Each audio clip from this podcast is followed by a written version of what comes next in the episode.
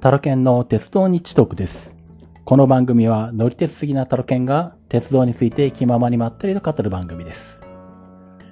えーということでですね、前回から早々と更新になりますけれども、前回予告しましたように、えーもうこれからすぐにですね、出発する、えー新たな北海道旅行、北海道秘境駅の巡る旅の、えープランのですね、お話をしたいと思います。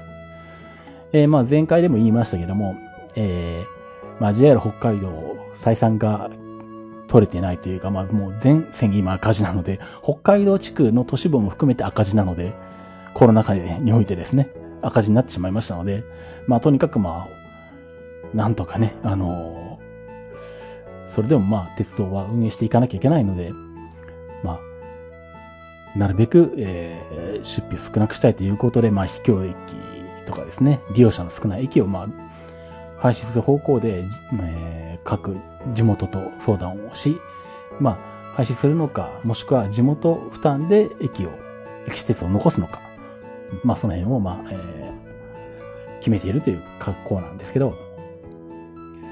で、そんな中でですね、まあ、とりあえず、宗谷本線の歌内は、えー廃止の方向で話し合いが進んでいるという情報がだいぶ前に入ってきたので、まあ、前回、えー慌てて北海道に行ってきて、その宗谷本線の歌内を中心に、宗谷本線の秘境駅を一通り全部行ってきたんですけども、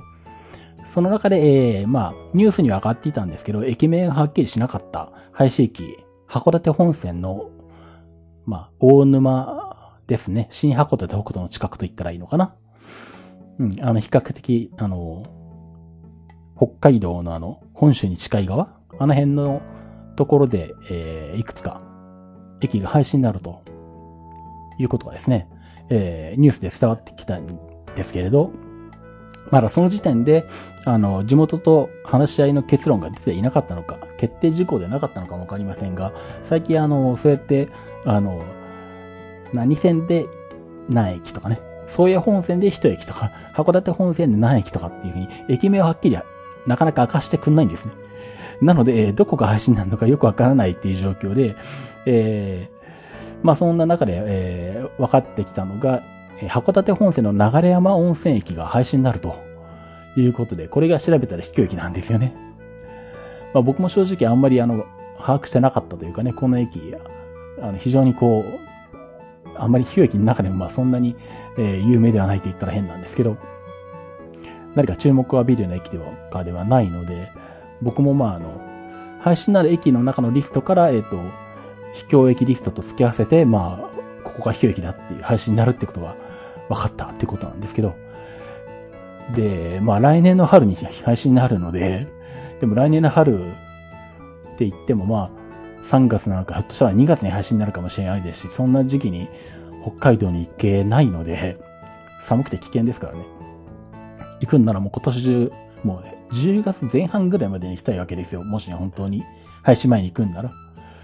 そんなこともあって今回もね、宗谷本線に急いで行ってきたんですけど、で、もう、配信になることは分かってるんで、もうこれは行くしかないかと。いうことで、急遽予定を立てまして、えー予定もすべてできまして、で、もう飛行機もホテルも全部取りました。しかもやってみたら、えー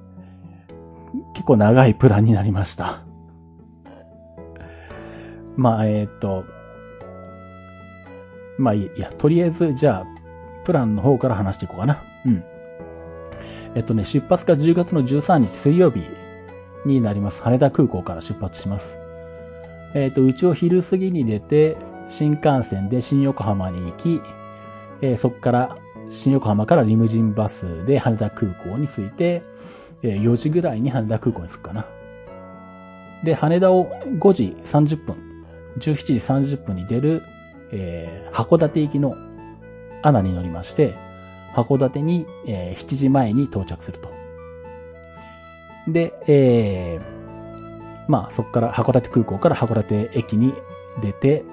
で、そこから函館ライナーで、えー新函館北斗まで行って、新函館北斗の駅前のホテルに泊まります。まあ、ほあの、配信になる秘境駅が、あの、新函館北斗が近いので、まあ、ここに宿を取るとだいぶ時間があの、短縮できるんですね。函館から出ようとすると結構30分とかそれ以上かかるんじゃないかな。まあ街中、函館になって、函館に泊まろうとしても結局駅前とかじゃなくて、そこから、あの、ホテルがね、あるようなところまで出ようとすると、さらに、あの、路面電車に乗ってとかいう話になってくるんで、結構時間がかかるので、っていうふうに考えると、えー、なるべく近くに泊まりたいなと思って調べてみたら、あの、新函館北斗駅前にホテルがあるっていうことに気がついてですね しかもこのホテルは新宿で泊まったことがある名前と似てるぞみたいな。同じ系列なのかなよくわかんないんですけど。しかもめちゃくちゃ安くて一泊4000円しないみたいなもうこれは助かるなと思ってですね。なので、とりあえず、えっ、と、この日から2泊、新函館北斗の駅前に泊まります。ただし駅前ですけど、新函館北斗なんで何もないです。スーパー、10時に閉まるスー、閉まるスーパーが1個あるらしいんですけど、コンビニは駅の中のニューズ、ニューデイズ？かな？かわかんないけど、駅の中にあるやつぐらいしかなくて多分夜はやってないんじゃないかな。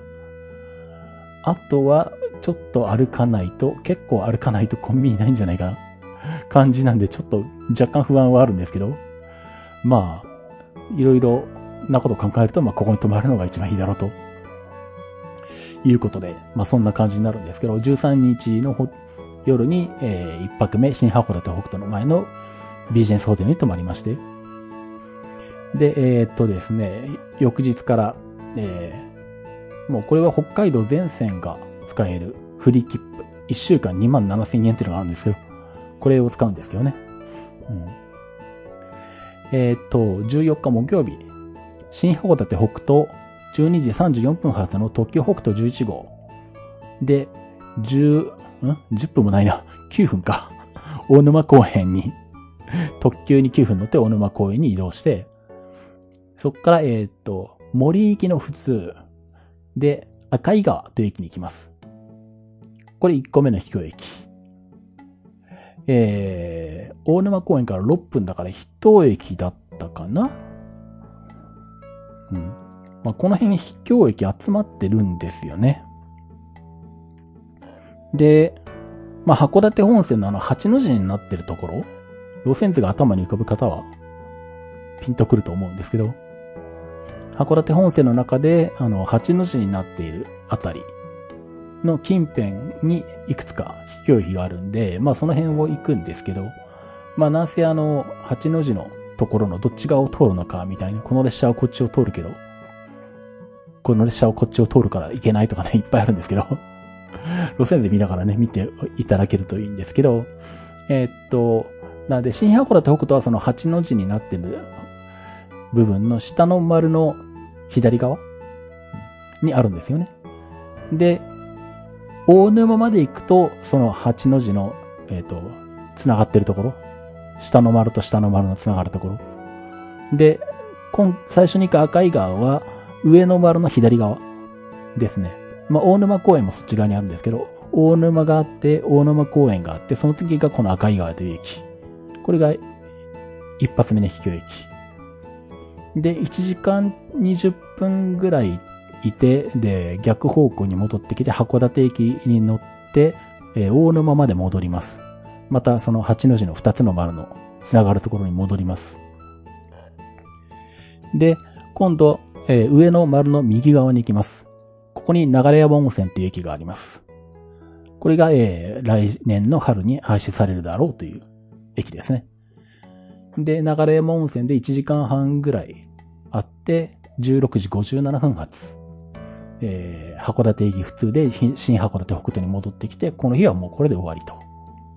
で、またホテルに泊まると。で、15日金曜日、新函館北斗12時11分発、えー、あ、これバスだ。えー、っとですね。あ、そうそうそう。ここ、あれか。そうそう。函館本線の列車なんだけど、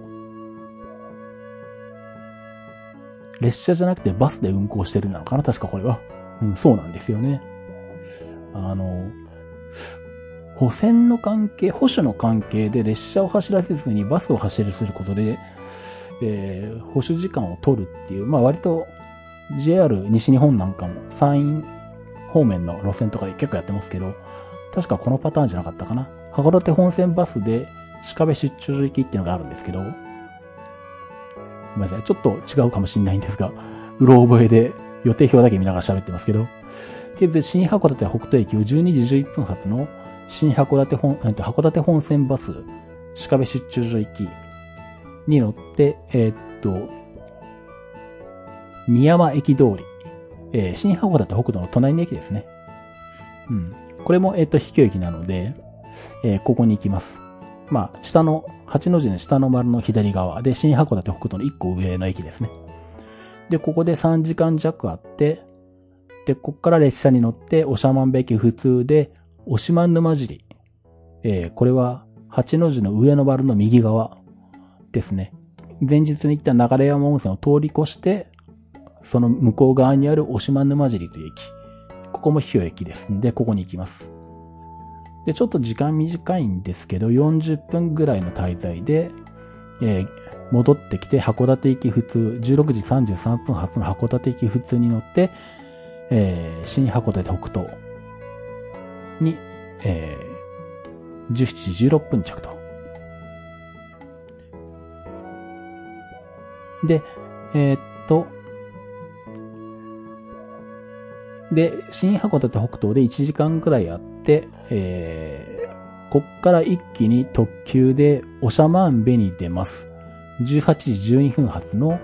えー、特急北斗19号。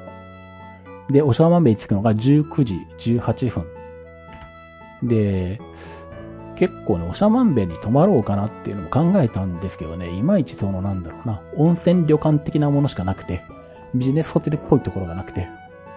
まあ、ホテルと名乗ってるところもあるけど、なんか電話して聞いたら、あの、朝のチェックアウト延長できませんとか言われたりとかしてですね うん、ちょっといまいちだなと思って。うん、で、まあ、後々の予定も、まあ、いろんなパターンで考えたんですけど、えっと、くっちゃんまで行ってしまった方が便利なので、えー、おしゃまんべ19時18分に着いて、40分ぐらい間違って、そこから小樽行き普通に乗ってくっちゃんに出ます。くっちゃんに21時37分着。で、えー、この日はくっちゃんに泊まるということですね。で、次、えー、16日土曜日。この辺から週末に入りますけれど、えっ、ー、と、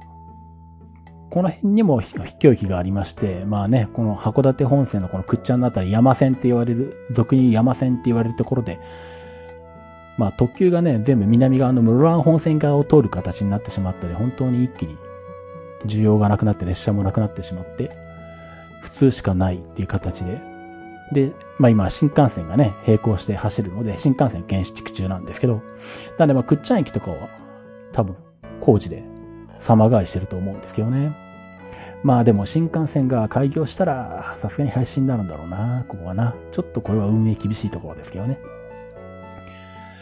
まあ、ここに、えー、ある秘境駅に行きます。16日土曜日、えー、くっちゃん12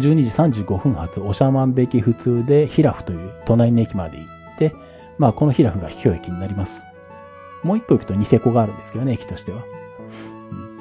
で、2時間ぐらい滞在して、くっちゃんに戻ってきて、えー、で、くっちゃんから小樽行き普通に乗り換えて、銀山という秘境駅に行きます。これはくっちゃんから札幌方面に向かって2つ行ったところ。ここもまあ秘境駅になりますね。で、この日はこの2つ行って終わりで、えー、ここから、えっ、ー、と、小樽行き普通に乗って、で、17時10分発ですね、銀山。小樽駅普通で小樽に着き、18時4分に着きますね。で、30分弱の乗り継ぎで快速エアポートに乗って、千歳に着くのが19時41分と。で、千歳に停まります。で、本当は最初はですね、あの、最初の予定っていうか腹積もりでは、ここまでで帰ってこようかなと思ってたんですよ。そうするとまあ、4泊5日ぐらいとかでまあ、週の頭に出発したら、週末にかからずに帰ってこれるかなと思ってたんですけど、改めてここで北海道の飛行機ってあとどれぐらいあるんだろうなって思っていろいろ調べてみたんですね。そしたらあの、まあちょっと前、この間あの配信になったの、日高本線の向川から先がね、配信になりましたけど、まあ配信に残ったあの、苫小牧と日高、あの、向川の間？間にある途中の3つの駅のうちの向川側の2つの駅は飛行駅だったんですね。僕も当時通った時は全然意識してなかったんですけど、この辺は。浜厚間と浜田浦というところがあって、じゃあもう、どうせ新千歳空港から近いんだからもうここも行くか、みたいな発想になって、になってですね。で、まあそんな感じで、まあ千歳に泊まることにしたんですね。えー、で、翌日にその駅に行くんですけども、えっ、ー、と、千歳にまた泊まるんですけどね、今度は、これだと同じように。千歳に泊まって、17日日曜日、えー、11時51分、特急すすな4号で苫小牧に移動して、えー、苫小牧から、えー、この日はもう日高本線にひたすら乗ってると。苫小牧から、えー、12時25分発、向川駅普通で浜厚間に行き、浜厚間で2時間待って、次の向川駅に乗って、隣の浜田浦に移動すると。この辺ね、バスとかありそうなもんなんですけど、道路から離れてるのかな？まあバスもだからすごい少ないのか一応あったけど。そう、だから結局並行するバス路線なくはないんですけど、列車を待った方が早いとかそんな感じで、うん、あんまりそのバスが、うん、活躍してくれないみたいな感じでですね。結局だからひたすら列車を降りて、次の列車を待ってみたいな感じで。多分、乗る列車は全部同じ車両なんじゃないかぐらいの勢いなんですけどね。に、二つ、二つぐらいが行ったり来たりしてるのかな？わかんないですけど。まあ、そんな感じで、えっと、浜田浦に14時59分着。で、ここで2時間半ぐらい待って、えー、まあ本当はこのままもう、あの、苫小牧行きに乗って戻っていいんですけど、でもここで苫小牧行きを待ってても、えー、一回、えっ、と、こ、うんと、浜田浦から向川に行った列車が向川で折り返してきて苫小牧行きになってくる形になるんで、苫小牧を待ってるとその折り返しを待ってる形になるんですね。でもその列車が浜田浦に来た時点でもう浜田浦に着いてから2時間半くらい経ってるんで、もうそれ以上ずっといる必要はないんですよね、浜田浦に。なんで、まあ待ってるのも退屈なんで、特に必要はないけれど、えー、その列車に乗って、えー、終点の向川まで行きます。まあ4分ですけど。で、向川で17分ぐらいで乗って折り返し、苫小牧駅になって苫小牧まで帰ってきて、で、苫小牧で、えー、ちょっと待って、えー、定年駅普通で千歳に帰ってきて、また千歳のホテルに戻ると。いう感じですね。で、まあ、本当はここで終わっていい感じなんですけど、切符の都合とかがあって、さっきもちょっとあの、1週間使えるフリー切符2万7000円ぐらいって話をしたんですけど、総江本線とかあの辺は、あの、アナとかピーチの航空券持ってると、1万6000円ぐらい買える4日間有効で特急も乗れるフリー切符とかあったりするんですけど、この函館とか、室蘭とか、北海道のこの南側この辺って、このエリアだけのフリー切符ってないんですよね。で、そうすると全部、一個一個切符買う形になるんですよ。で、ここまでやっていくらかかるのかなって計算してみたんですけど、そしたら2万円なんですね。そしたらあと7000円足したら、フリー切符で1週間乗り放題になるじゃんって思ってそうするともうこれは、それを使ってできる限り、飛行機行っといた方がいいんじゃないのかという発想に至りましてで、次に、じゃあ、どこに飛行機があるのかと、行くっていう風に見ると、もう、えー、っとね、根室の方になるんですね。根室の方の根室本線に1個あるのと、あとは専門本線のあの、釧路湿原のあたり。とか、あと、女満別の隣とかね 西女満別とか、この辺に飛行機があるんですけど、逆に言えば、それ以外の飛行機は全部行ったんですね。だから、この東側を、攻めれば、北海道の秘境駅は全部行けるか、と思いたり、じゃあ、とりあえず、根室まで行くかと。まあ、ね、いずれは行くことになるんでしょうし、また改めて来るときに、また飛行機を使って静岡から根室まで来て、みたいなことをやることを思えば、まあ、正直仕事との絡みもあるんで、あんまり長い長期間の工程組みたくはないっていう部分もあるんですけれど、まあ、プラス7000円。切符で見ると単純にプラス7000円で行けるし、まあ、宿泊代はかかるにしても、まあね、そんな高いホテル泊まらないですし、飛行機行ってるだけだからそもそもお金使わないし、お金使う場所がないからね。だからまあ宿泊代はかかるけど、切符代は7000円プラスだし、で、飛行機はユナイテッドのマイレージで帰ってくるんで、新千歳空港から帰ってこようが、あの、中標別空港から帰ってこようが、名満別空港から帰ってこようが、同じなんで お金かからない6000マイルとか5500マイルとか、マイルがなくなるだけなんで。って考えたら、もはや、行ける限り行った方がいいなと 思いまして、この辺から行くかって考えてですね。うん。で、当初の予定から大幅に伸びたんですけど、結果的に。まあ最初に言っておくと、えっ、ー、と、もう北海道の残りの悲劇全部行きます。これで。8日間。7泊8日になるんですけれど。まあそんな感じなので、えっ、ー、と、18日月曜日、千歳のホテルを出て、12時7分の快速エアポートで南千歳に移動して、えー、そこから特急大空5号で、えっ、と、あ、そうそう。その手前にもう一個あったトマム。あの、スキーとか好きな人はトマムリゾートとか有名なんじゃないかな。今はどうなんでしょう。スキー自体がそこまで昔ほどもたはやされてないから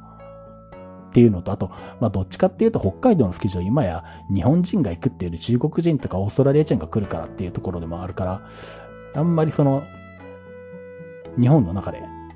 ここにわざわざスキーに行くとかいう感じはないのかもしれないんですけど、まあその辺はちょっと僕もよくわからないんですけど、そのトマムリゾートのための駅でもあるトマム駅。ここ秘境駅なんですね、実は。僕もあの、あんまりここって秘境駅だと、秘境駅だと思ってなかったんで、お、秘境駅なんだ、こことか思ったんですけど。まあ確かにあの、リゾート、ホテル、リゾートっていうかホテルスキー用のホテルに乗り換えるためのバスは来るんですけれど、周りは何もないっていうところなので、あの、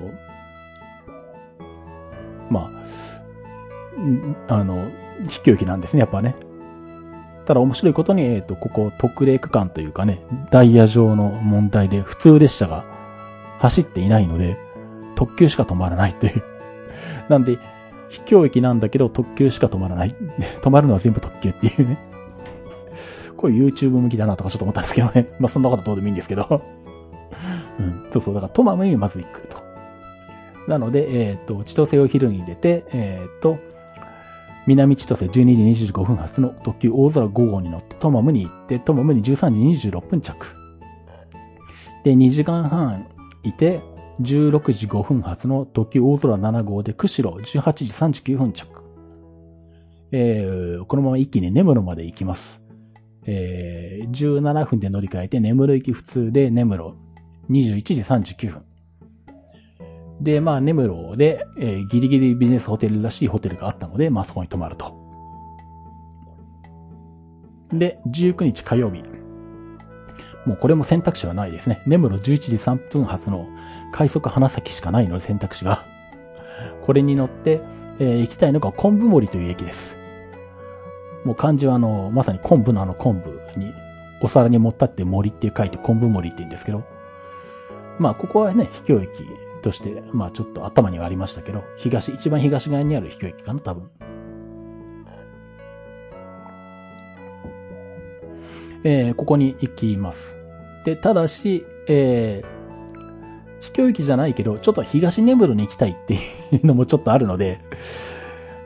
起きれたらちょっと早く起きて、タクシーで東根室に行って、東根室からこの快速花咲に乗るかもしれないです。まあ、その辺はちょっと行ってみないと、その時によってですけど。うん。まあ、うまくすると東根室も行くかもしれない。っていう感じではあるんですけど、まあそれはおまけ程度で考えてまして、まあ目的としては昆布森に行って、昆布森が11時19分着。で、えー、っと、2時間半か。えー、次の普通を待って、13時50分発の釧路行き普通で釧路に、えー、着くのが2時間後の15時52分。で、ここからさらに、えー、専門本線の秘境駅に行きます。専門本線に秘境駅がいくつかあるなっていうのは頭の中にふわっとあったんですけど、正直専門本線ってやっぱり列車が少ないイメージがあるし、そういう本線並みに難易度高いんじゃないかなと思い込んでいたんですね。なんでまあ、後でまあまとめていく形になるだろうなと思っていたんですけど、まあ、このまま7日間有効のフリーキップを使って行ったらどうなるのかなと思って時刻を調べてみたら、意外と宗谷本線ほど難易度高くないですよね。で、あとはどこにホテルがあるとかそういうのも調べてみたら、意外と途中の、あの、マシューとか、その辺にも、あの、宿泊施設があって、うん。で、まあ意外と値段も高くないところもあるし、で、まあそんな感じで、で、列車もまあまあそれなりの、あの、時間帯に走ってくれてるんで、調べていったらまあできちゃったっていうところもあるんですけど、そんな感じになったので、え、まあそんな感じでですね、えっ、ー、と、専門本線の秘境駅に行くわけですね、この後。釧路15時52分に着いた後、13分待ちで網走行き普通に乗って、専門本線に乗って、えー、舗装という最初の秘境駅に行きます。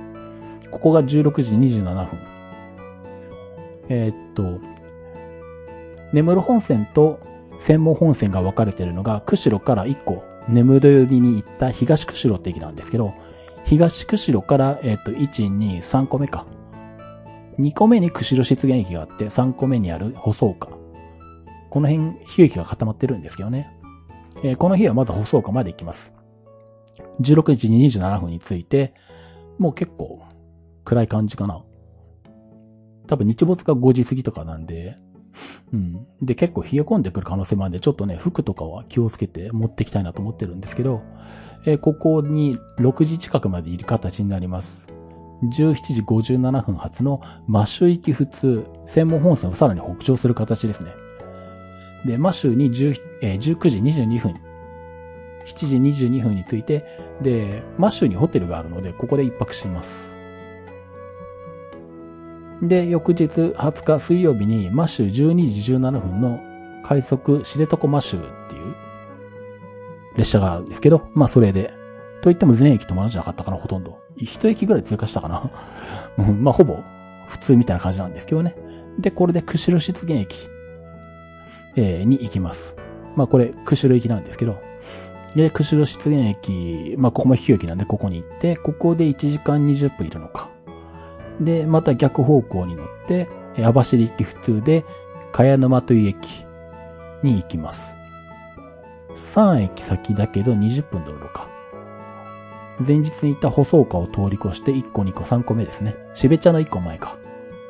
しべ茶の1個前の茅沼に14時54分着。ここが秘境駅と。で、ここで2時間ぐらいいて、えー、網走行きの普通でえー、16時44分発の網走行き普通で網走に19時45分着。で、これで、えっ、ー、と、専門本線の釧路側にある駅、秘境駅は全部これで行けます。意外と効率いいんですよね。で、えー、っとですね、最終日、21日、木曜日、帰る日なんですけど、ここで、えー、二駅行きます。まあ、ここはちょっとタクシー使うんですけど、まず、えっ、と、網走を11時58分発の遠軽行き普通、石北本線の普通に乗って、西女満別、女満別の1個左側の駅ですね。ここに12時25分発着。ここは秘境駅なんですね、石北本線の。で、この西女満別って実は女満別空港の最寄り駅なんですよね。2キロくらいとかなんですけど。でもまあ、全然、あの、空港接続激扱いされてなくて、本数も少ないし、秘境駅になってるんですけどね。で、まあ、ここも列車は少ないので、えー、まあ、列車以外を使うんですけれど、まあ空港から2キロなんで、さすがにタクシー来てくれるだろうと推測してですね。えー、西女満別で、まあ撮影とか一通り終わったらタクシーを呼んで、タクシーで女満別空港に行くと。まあ2キロぐらいなんでそんなにかかんないと思います。で、女満別空港を13時45分だから1時間20分後に出るバス。網走バスに乗って網走駅前に14時11分着。30分ぐらいか。まあなんで結構ちょっと慌ただしいかもしんないし、まあタクシーがすぐに来てくれないと困るっていうところがあったんで、ちょっとここは多少のリスクはあるんですけど、まあ、ね、うん、この通り言ってくれるとかなり効率よく行けるっていうところはありますね。で、バスが網走駅前に着くのが2時11分、14時11分。で、こっからですね、えー、っと、これも、えー、代行バスなんですね。JR 扱い、JR の列車扱いの代行バスで、知床シャリ行き代行バス。まあ、専門本線は、これはもう通常、通年なのかな？冬だけなのかよくわかんないんですけれど。あ、冬だけか。なんか時刻表であれでしたね。10月になると代行バスになるみたいな時刻になってたんで、9月中和列車が走ってるけど、10月は、えー、一部代行バスで変わるように置き換わるみたいな感じになったんで、まあ冬の間、まあ代行バスを使ってまた保守時間を確保するとか、そんな感じの目的のやり方みたいなんですけど、えっ、と、網走14時41分発の JR の代行バスの知床シャリ行きで、えー、原生火炎。これは臨時駅なので、10月31日までしか営業してないんですけど、まだやってるのでギリギリ行けるんですね。ここも秘境駅です。で、ここは観光目的に作られた臨時駅なんで、まあ多分、えっ、ー、と、展望台的なものとかなんかあるんじゃないかな、きっと。うん、観光施設的なものはあると思うんですけど、ただ周りは本当に何もない。人家も何もないってとこですね。うん。まあ観光客がいいるのかな？どうなんでしょうね。あ、でも緊急事態宣言が解除されたからいるかもしんないですね。うんまあまあ人いるかもしれないなと思うんですけど、まあいいや。とりあえずそんな感じで代行バスで原生花園駅まで行って15時24分着。で、1時間半待って、えー、網走に折り返す列車があるので、16時54分原生開発の網走駅普通で、網走に17時17分着。これで、えー、秘境駅巡りは終わりです。あとは飛行機で帰るんですけど、えっと、網走駅前を17時40分の、えー、女満別空港行き、えー、網走バスで、女満別空港まで30分ですね。で、女満別空港に18時10分に着いて、女満別空港を19時着発のアナというかエアドゥか、こいつは共同運行なんですね。コードシェアしてるんで、機体、機材はエアドゥなんですけど、アナ扱いになっていると。えー、これが羽田行きで、羽田に、えっ、と、20時55分だから、9時5分前。8時55分ですね。で、静岡に、えー、羽田空港から静岡に帰ってくる最終ルート、最終パターンが、え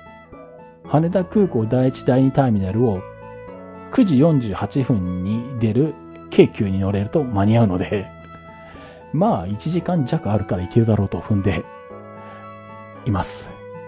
ここで飛行機とかに何かあって乗り損ねたら、えー、東京に泊まってます。とはいえ、翌日仕事が入ってるんで そういうことはね、なりたくないんですけども。えー、まあ、も、えっ、ー、と、順調にもっと早く、あの、早い列車に乗れたら乗るかもしれないんですけど、一応最終のリミットは、えー、羽田空港第一第二ターミナルの21時48分発のエアポート急行の京成成田行きと。で、これで京急蒲田まで行って、えー、京急蒲田で海徳の品川駅に乗り換えると。これ乗り換え案内で見ると、京急蒲田にエアポート急行が着くのが21時59分で、で、乗り換えの海徳が21時59分発になってるんですけど、これ大丈夫なんですかねっていうね まあ、多分あの、島式ホームを挟んで、あの、ホームの向こう側にまで待ってるっていう扱いで、まあ、時間で表現すると同時になるけど、乗り継げるってことなんでしょうけどね。うん、まあ、当然最終なんで乗り継ぐ前提で京急も走らせてると思うんで、大丈夫だと思うんですけど。最初見たとき、お、大丈夫なのかこれ？とかちょっと思いましたけどね。まあ多分大丈夫なんでしょう。まあそもそもこれより早い電車乗ってる可能性もありますしね。まあそんな感じで、京急蒲田で0分乗り換えをしまして、海徳品川駅に乗り換えて、え品川に22時7分につけると、12分待ちで小玉、静岡、行き、と。小玉813号に乗れると。と、静岡に23時22分に着いて、え、20分待ちで安倍川に帰ってこれると。安倍川に着くのが23時46分ということで、えー、その日の5時にまだ網走にいるのに帰ってこれるっていう飛行機って偉大ですよねって感じですね、本当に。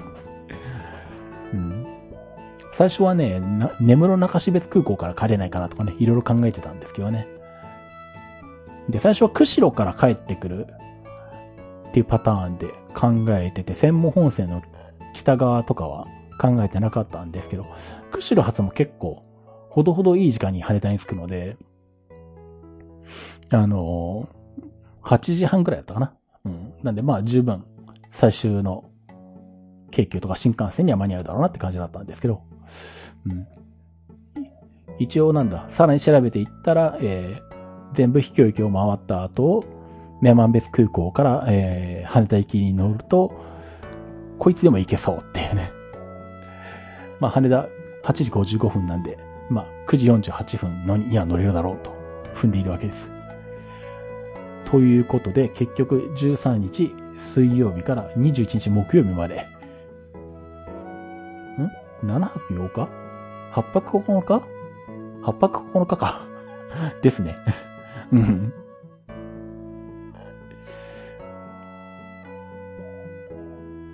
ん ?13、14、15、16、17、18、19、20、21。うん、8泊9日ですね。そっか。うん、長いですね。着替えを持てるのか本当にっていうのがありますけど。まあいいや。で、翌日22日にはもう午後3時に仕事が入ってるみたいなことになってるんですけど。まあそんな感じで、えー、北海道の秘境駅に、えー、の残り全部に行ってくるという予定になっています。まあね、えー、もちろんまたこれ終わりましたら報告の配信をしたいと思いますし、まあ YouTube の動画がね、結局この間の宗谷本線の秘境駅で撮ってきた動画、まだ一個も出せてないので、本当は出したいんですけど、ちょっとなかなか時間が取れなくてですね。しかも、えっ、ー、と、この間 iPhone 13 Pro Max が届いて、iPhone の入れ替えでバタバタしたりとか、割と仕事もバタバタ入ってきたりとかしていて、バタバタしまくりの中、えー、準備してるような状態です。なんで、まあ次の配信はちょっとまたね、遅れるかもしれないんですけれど、まああの、Facebook とかね、Twitter とかでまた、あの、常時、あの、SNS にはね、あの、今どこの駅に着きましたとか出してると思うんで、まあその辺を見ておいていただければいいんじゃないかなというところですね。はい。まああとは台風とか、あね、地震とか、いろいろ最近ありますけれど、まあ、そういうものの影響を受けなきゃいいなと、個人的には思っているところなんですけどね。まあ、ね、東京の方で大きい地震があって、ちょっとね、最近、心配なところもありますけどね。まあ皆さん、まあ本当に地震はいつどこで来るかわからないで気をつけようがないっていうところがあるんでね、本当に何とも言えないんですけど、まあね、えー、まあ本当に来ないことに祈るしかないですけどもね。うん。まああとは、えっ、ー、と、僕の校庭に入っている中で、えっ、ー、と、秘境駅に行く普通列車が運休したりしないことに乗ってもらうと。鹿が出ました。熊と衝突しました。とかね。あと本当にこの時期になってくると、ま、真面目な話、熊はちょっと気をつけないと怖いので、ちょっと秘境駅に行ったらまあね、まあ、最初は鈴を持っていこうかなと、熊鈴を持っていこうかなと思ったんですけど、そうするとあの、なんだ、荷物で持ってる間もずっとチリンチリンなり続けちゃうんで、まあ、よく考えたら iPhone で、なんか、音量出し、音量のあるもの流してればいいかと思ったんで、まあ、iPhone でね、曲流すなり、なんか、してようかなと思ってますけど、まあ、ちょっとその辺も気をつけて。いきたいなと。まあ、あとはね、寒さにも気をつけていきたいなというところですね。はい。まあそんな形なのでですね、またあの SNS の方、Facebook や Twitter の方をね、見ておいていただければと思いますね。じゃあ、ということでお届けしました、鉄道西徳でした。それではまた。